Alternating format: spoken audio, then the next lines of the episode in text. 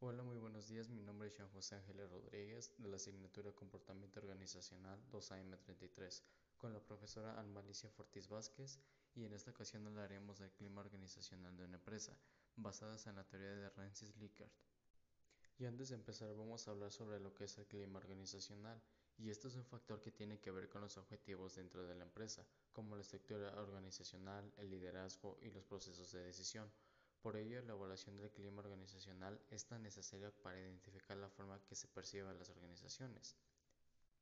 Son muchos factores que le influyen y determinan el ambiente laboral de una organización que se conforman por cuestiones internas y externas. Y esto debido a que siendo piezas claves para el éxito de una empresa, pueden condicionar las actitudes y el comportamiento de sus trabajadores. A continuación hablaremos sobre en qué consiste cada una. El primero de ellos es el liderazgo, y esto es el éxito de una organización que depende fundamentalmente de la calidad del liderazgo, pues el líder es quien frecuentemente dirige estas metas. Los gerentes deben tener la capacidad de planear y organizar, pero su papel principalmente fundamental es que el líder eh, debe influir en los demás para tratar de alcanzar con un estímulo los objetivos establecidos. Los líderes deben tener presente que las personas tienden a seguir a quienes lo proporcionan y los medios para lograr sus propios deseos, eh, ya sea anhelos o necesidades por ellos mismos, por lo que podría señalar que es posible que el tipo de liderazgo tenga un fuerte eh, impacto dentro del clima organizacional.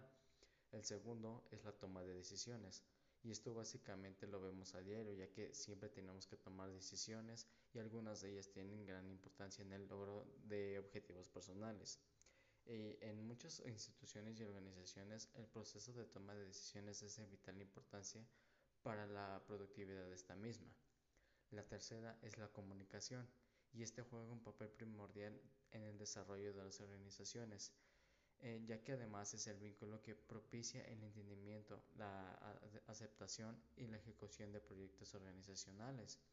Y la comunicación es la transferencia de acuerdos que implica la transmisión de información y algunos de ellos la comprensión entre dos o más personas. La siguiente son las relaciones intrapersonales y estas son aquellas interacciones que describen el trato, el contacto, la comunicación que se establece entre las personas en diferentes momentos. Y estas son las interacciones que se establecen diariamente entre los semejantes, que se pueden llamar compañeros de trabajo, de oficina y entre otros. Y por último es la motivación, que esto determina la conducta en los miembros de una organización, por lo que a veces puede resultar que un factor importante para el beneficio de esta misma y el desarrollo de la capacidad de provocar y mantener y dirigir un comportamiento de, los trabajadores. Licker reconoció que existen diversas variables que surgen en la relación entre liderazgo y desempeño. Una de las tres son las variables causales, que estas se definen como variables independientes, las cuales eh, están orientadas a indicar el sentido dentro de una organización que se puede evolucionar y obtiene sus propios resultados. La siguiente es la variable intermedia.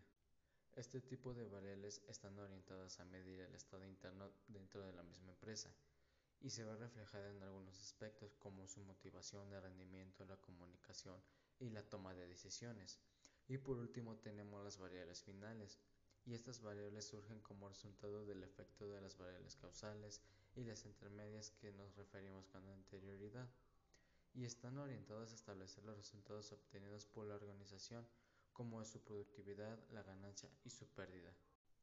Por eso Licker establece que el comportamiento asumido por los subordinados depende directamente de las condiciones organizacionales en las que ellos mismos lo perciben.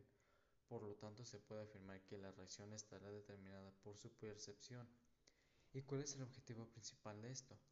Y esto consiste en lograr un clima organizacional en el que todos los individuos que forman parte de la organización puedan cumplir correctamente con su trabajo y para ello es muy necesario que los líderes empresariales eh, sepan llevar a cabo correctamente su liderazgo y hacia una zona de confianza y su conformidad.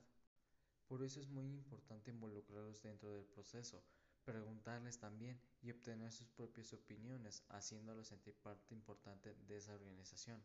Ellos tienen la libertad de participar de manera abierta en el cambio de, la, de las nuevas ideas, de sus visiones, uh, dentro de la misma organización, que bueno, estarán trabajando en materia de seguridad y tecnologías para recursos humanos. Y bueno, hasta aquí llegamos al final de este pequeño podcast. Espero les haya gustado, buenas noches y una vez más gracias por estar aquí.